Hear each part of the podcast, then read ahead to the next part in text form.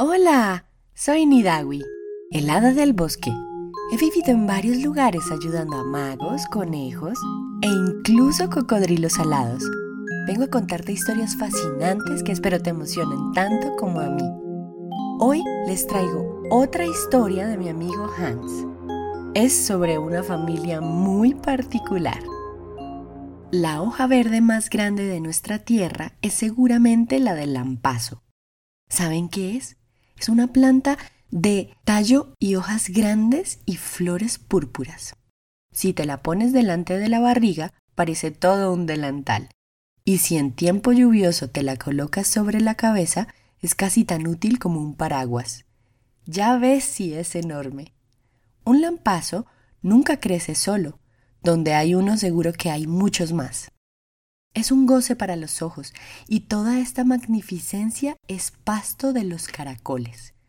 Los grandes caracoles blancos que en tiempos pasados la gente distinguida hacía cocer en estofado y al comérselos exclamaba Mmm, qué bien sabe, persuadida de que realmente era apetitoso, pues como digo, aquellos caracoles se nutrían de hojas de lampazo y por eso se sembraba la planta. Pues bien, había una vieja casa solariega, ancestral, en la que ya no se comían caracoles. Estos animales se habían extinguido, aunque no los lampazos, que crecían en todos los caminos y bancales, una verdadera invasión. Era un auténtico bosque de lampazos, con algún que otro manzano o ciruelo. Por lo demás, nadie habría podido suponer que aquello había sido antaño un jardín. Todo eran lampazos, y entre ellos vivían los dos últimos y matusalémicos caracoles. Ni ellos mismos sabían lo viejos que eran, pero se acordaban perfectamente de que habían sido muchos más, de que descendían de una familia oriunda de países extranjeros y de que todo aquel bosque había sido plantado para ellos y los suyos.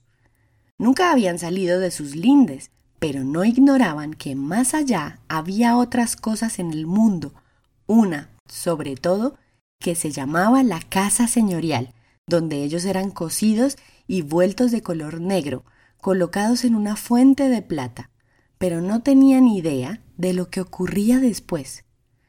Por otra parte, no podían imaginarse qué impresión debía causar el ser cocido y colocado en una fuente de plata, pero seguramente sería delicioso y distinguido por demás. Ni los abejorros, ni los sapos, ni la lombriz de tierra, a quienes habían preguntado, pudieron informarles. Ninguno había sido cocido ni puesto en una fuente de plata. Los viejos caracoles blancos eran los más nobles del mundo, de eso sí estaban seguros. El bosque estaba allí para ellos, y la casa señorial para que pudieran ser cocidos y depositados en una fuente de plata. Vivían muy solos y felices.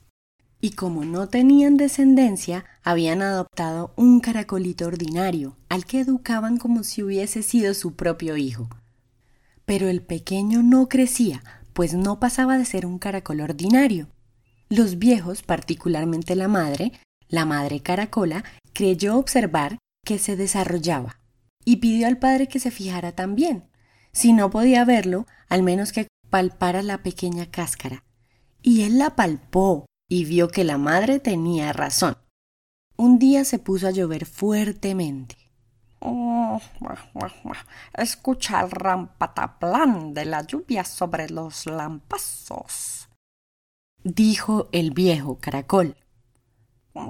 Sí, y las gotas llegan hasta aquí, observó la madre. Bajan por el tallo. Verás cómo esto se moja.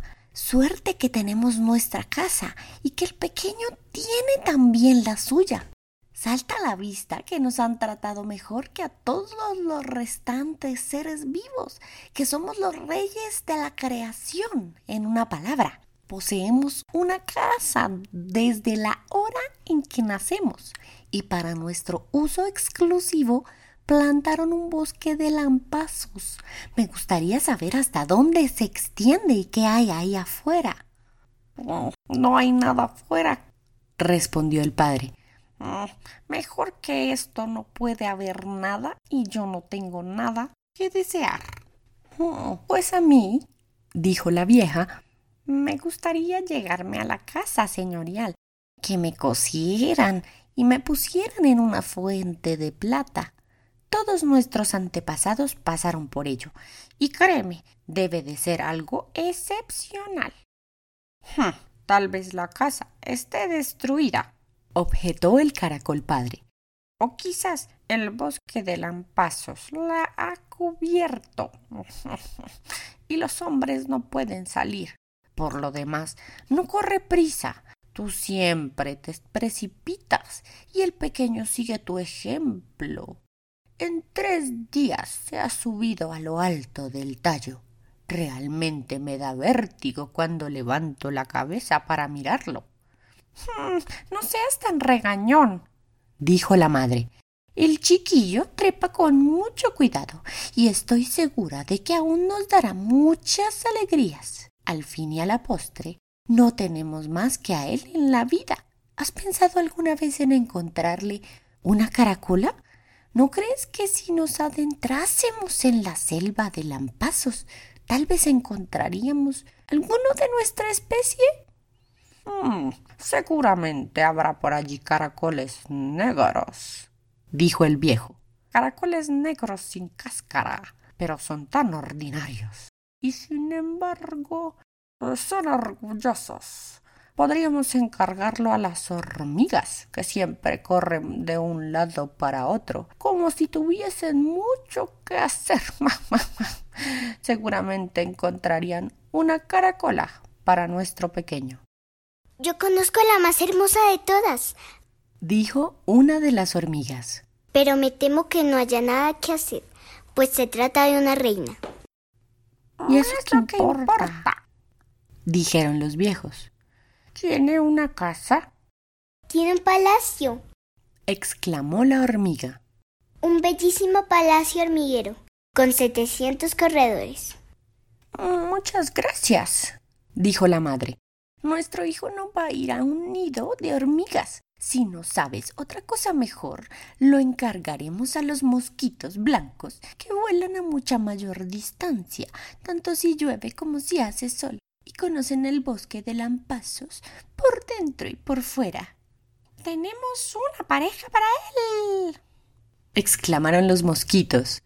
Así en pasos de hombre en un zarzal vive una caracolita con casa. Quiere viajar por el mundo y recorrerlo en compañía. Está a no más de cien pasos de hombre de aquí. Muy bien, pues que venga, dijeron los viejos. Él posee un bosque de lampazos y ella un zarzal. Y enviaron recado a la señorita Caracola. Invirtió ocho días en el viaje, pero ahí estuvo precisamente la distinción. Por ello pudo verse que podían ser buenos amigos y compañeros de vida. Y se celebró la boda. Seis luciérnagas alumbraron lo mejor que supieron. Por lo demás, todo discurrió sin alboroto, pues los viejos no soportaban francachelas ni bullicio, pero Madre Caracola pronunció un hermoso discurso. El padre no pudo hablar por causa de la emoción.